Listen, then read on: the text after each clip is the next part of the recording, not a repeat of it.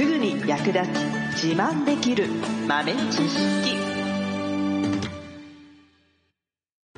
この番組は2006年バリスタチャンピオンのみえちょとコーヒー勉強中いくちゃんがいつものコーヒーがさらに美味しくなる話をしています。この番組を聞けばちょっと自慢できるコーヒー雑学やすぐに役立つ最新トレンド情報がわかりますラジオトークで毎週火曜日お昼の12時からゆるっとお昼休み。木曜日の夜10時10分からはカフェ好き女子の夜会をライブ配信しています。美味しいコーヒーの入れ方など皆様のご質問にもお答えしますのでぜひ欠かさず遊びに来てくださいね。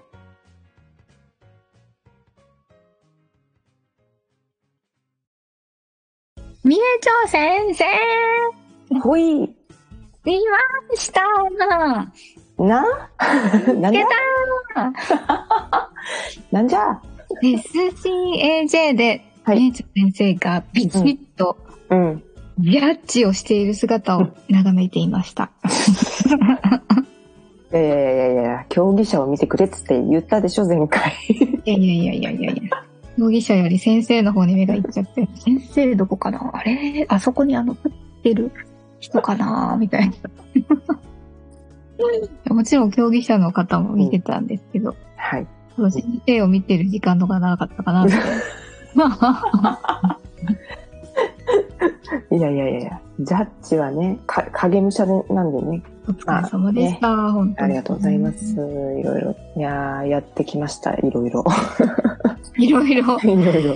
あれ、丸一日朝からずっとすごい本当に大変ですよね。そうですね。まあ、そう、1日で16人の競技。はい一人当たり、えー準備と後片付けで、えー30分ぐらい。競技が10 15分。で、準備も15分。なので、うんまあ、えー30分はね、一人当たりかかるので、それかける16だからね、もう丸1日かかりましたけど、まあ、大体ね、お決まりで閉館時間過ぎて決勝進出者が決まるっていうね。うん。で、まあ、その翌日に決勝戦っていう流れなんですけど、うんね、今年はどうだったんでしょうね。どうだったんでしょうね。ね、いろんなところ回ったりしたんですか？一通りうんバーッとぐるっと見て回ったんですけど、うん。もうとにかく人がすごくて。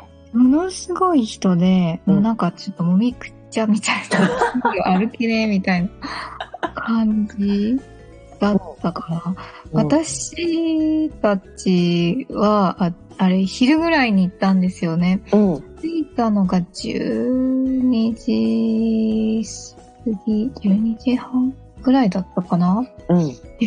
朝、私、あの、インスタを開いたら、うん長蛇の列ですっていう画像が上がってたから、うん。やばいと思って、もう、それで、あのー一応覚悟していったんですよね。うん。うん。で、あの、招待状をいただいたじゃないですか。うん。うん。それで、事前登録をしようと思ったら、うんなん。か受付数がもう締め切りましたとか言って、うん。何と思って、うん。登録ができなかったんですね。はい。で、当日は並んでくださいって書いてあったから、ええと思って、一体どんだけ並ぶんだろうと思って行ったんですよ。うんそしたら、一応招待券がある人は、うんあの、そん、そん、す割とすすんなりと、なんか名札を作ってもらって入れたんですけど、うん。いろんななんか列があって、うん結構待たされてる方とかも、並んでる方もいっぱいいました。私、うん帰るのがね、3時ぐらいだったかな。もう一箇所回らなくちゃいけなくて、停滞したんですね。うん19時に並んでる人うんいたんですよ、結構。へえこの時間でも。うん。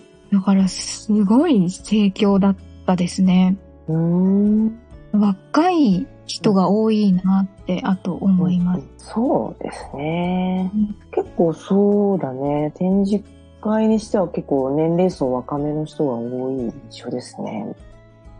ううんん。なんかやっぱりなんかこう、業界の人だけじゃなくて、うん。本当にこう、コーヒーが好きだからうん。来てるみたいなうん。方も大勢いらっしゃるのかなとうん。うん。思いました。そうですね。えっ、と、再開したのは去年から？はい。SCAJ 自体は、展示会自体はやってましたけど、今年は、まあ、はいいろんなコンペティションがね、えーイベントが開催されるっていうのがあん。って、まあ、なんていうのかな、完全復活みたいな、ようやく元のスペックに戻ったみたいなうん。感覚はありますねう。ん去年先生と一緒に行かしてもいただいて、その時より広い会場だなってうん、うん。思いました。そうですね。ね、うん、去年はちょっと縮小版みたいなうん。うん。感じだったんですよね。そうそうそうそうう。んね、ブースとブースの間隔も多分広めにとってあって、うんまあ、会場の広さの割に展示物、展示物っていうのかな、まあ、ブースは少なめだったっていうのがまあ去年。で、うん今年は多分もうなんか通常通りな印象ですね。うん今まで通り。ね、確かに競技会の会場も結構人が多かったなっていう印象は。うん。すごかったですね。椅子ももうみんなぎっしり座ってて、そうですね。周りにギャラリーがあうんって見てるみたいな感じで、そうですね。すごい人でしたね。うん。で、大きなモニターがあったので、うん。競技者の方のところをちゃんとこう、追って映していたから、まあ、そこを見て見てったりとかうん。うん。したんですけど、うん。うん、なんかもう本当に人がいっぱいうんでした。うん。うん。誰かなんか知ってる人に会えたらいいなぁなんてうん。思ったんですけど、もう全然もう、うん全然、うん、うん、お会いできませんでした。人が多すぎて。多すぎて、本当に。だから何時にどこどこのブースにとか、約束とかしてないと、うん。うん。巡り合えないな。そうなんだ。うん。なんか気になった場所とかありましたか？そうですね。個人的にすごい気になってて、もしうん出店してたらちょっとお話ししたいなと思ってたのが、うん。カフェベースを作ってくれる、うん。ショーロットからカフェベースを作ってくれる業業者さんっていうか、うん。あの、があって、ちょうど出店されてたんで、うん。なんかいろいろ質問とかうん。してよかったなっていう。あとは、そうですね。なんかコーヒー豆のうん。試飲もたくさんさせてもらったんですけど、うん。私が美味しくて、ちょっと買っちゃったのは、うん。えっと、カフェインレスで、ミャンマーの。カフェインレスうん。が結構美味しくて、うん。100g うん。買いました。おー。はい。そうかな、そうだね。豆の販売もいっぱいしてるんだっけね、そういえばね。そうですね。ね、最近のカフェインレスはやっぱりね、ああ、カフェインレスだね、みたいな味じゃない。カフェイン本当に入ってないの？っていう、なんか普通のコーヒーと大して変わんないよ？っていうね、ぐらいクオリティ上がってますからねう。ん。美味しかっったです。た。えー、それは面白そう。ミャンマーっていうのもね、あんまり聞いたことないしね。うん珍しいですようね。んうん。まあなんかもうね、多分、あの、めちゃくちゃコーヒー、コーヒーだって。うん、コーヒーに詳しい人にくっついてうん行って、うんこの豆はすごいとかいういうのを教えてもらいながら飲んだりするのが絶対楽しいだろうなっていうのと、うん、あとやっぱりなんか、こう、SNS とかで繋がってる人とは、うん、なんか会場で密に連絡を取ってどこどこで会おうとか、うん。そういうのした方が楽しいんだなって いうふうに思いました。やっぱなんか豆とか、あと人うん。を知っているとうん。楽しみ倍増かなみたいな。おー。なんかこのバリスタさんがここにいるとか、うん。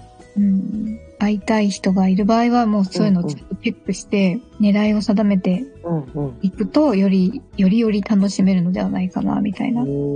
なるほどね。じゃあまたこれ来年以降の楽しみ方として。うん。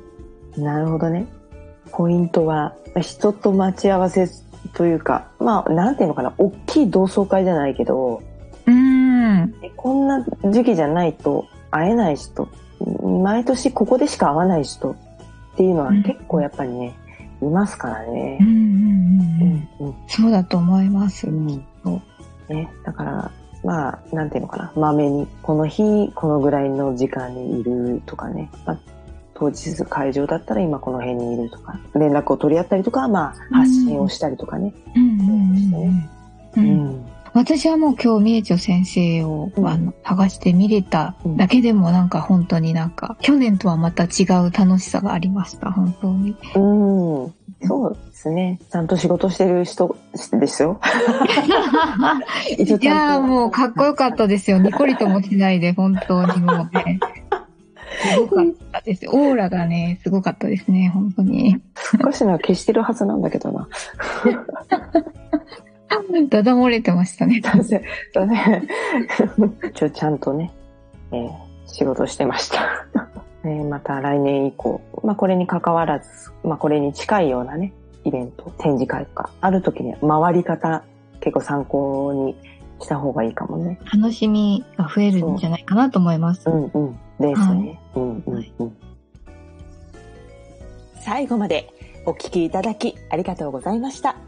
あなたのコーヒーライフに少しでもお役に立てたら嬉しいです。ご質問やツッコミは、ラジオトークで受付中。毎週火曜日お昼12時から、ゆるっとお昼休み。木曜夜10時10分から、カフェ好き女子の夜会をライブ配信しています。ぜひ遊びに来てください。ではまた次回の配信でお会いしましょう。